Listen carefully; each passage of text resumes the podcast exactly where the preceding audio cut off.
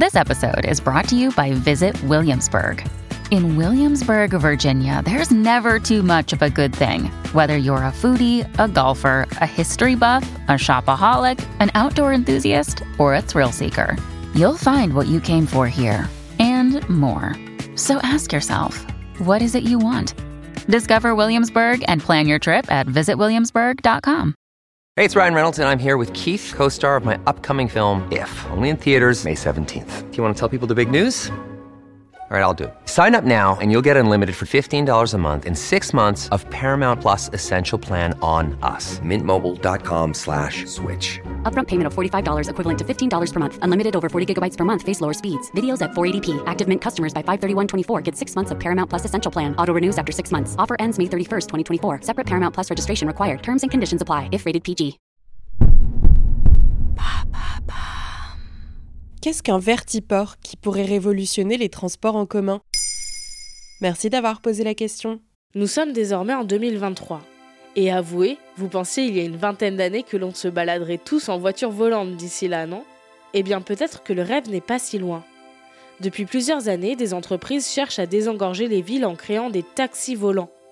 Ces taxis, appelés aéronefs à décollage et atterrissage verticaux électriques, sont sensiblement de grands drones multirotors pouvant transporter des passagers. En France, on espère que ces véhicules commenceront à être utilisés en 2024, notamment pour les Jeux olympiques d'été à Paris, pour éviter une population massive dans les transports en commun classiques.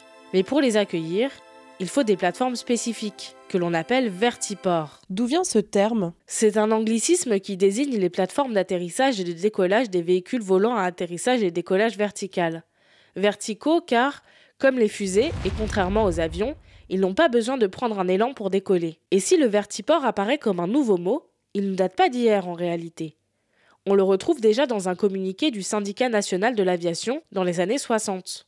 Au lieu de 26 Paris-Nord dans la région parisienne accueillant chacun 30 millions de passagers par an, c'est plutôt 260 vertiports qu'il faut imaginer après l'an 2000, recevant chacun 3 millions de passagers par an et desservant chacun un quartier de 50 000 à 100 000 habitants ou emplois. Ainsi, le vertiport est un peu en retard comparé à ce qui était prédit, mais il est dans les esprits des ingénieurs depuis plusieurs décennies déjà. Il existe déjà des vertiports en France? Un premier vertiport a été inauguré en novembre 2022 à Pontoise, en région parisienne. C'est le premier d'Europe. Il a été développé par l'entreprise britannique Skyports et le groupe Aéroport de Paris. Pour l'instant, ce vertiport est en phase de test. Les ingénieurs regardent notamment le parcours complet du passager de son enregistrement à son arrivée. Il est assez compact, 115 mètres carrés, ce qui permet une circulation facile et rapide. Y a-t-il d'autres vertiports en projet? Des vertiports près du quai d'Austerlitz, de Saint-Cyr-l'École dans les Yvelines et de la Défense sont actuellement en projet. Ils devraient eux aussi être mis en service d'ici les JO 2024. À Austerlitz, il sera sur des pontons à même la Seine. Et à la Défense, nul autre que sur le toit de la Grande Arche.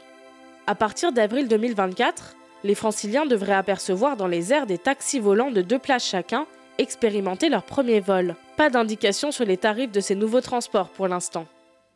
Voilà ce qu'est un vertiport. Maintenant, vous savez.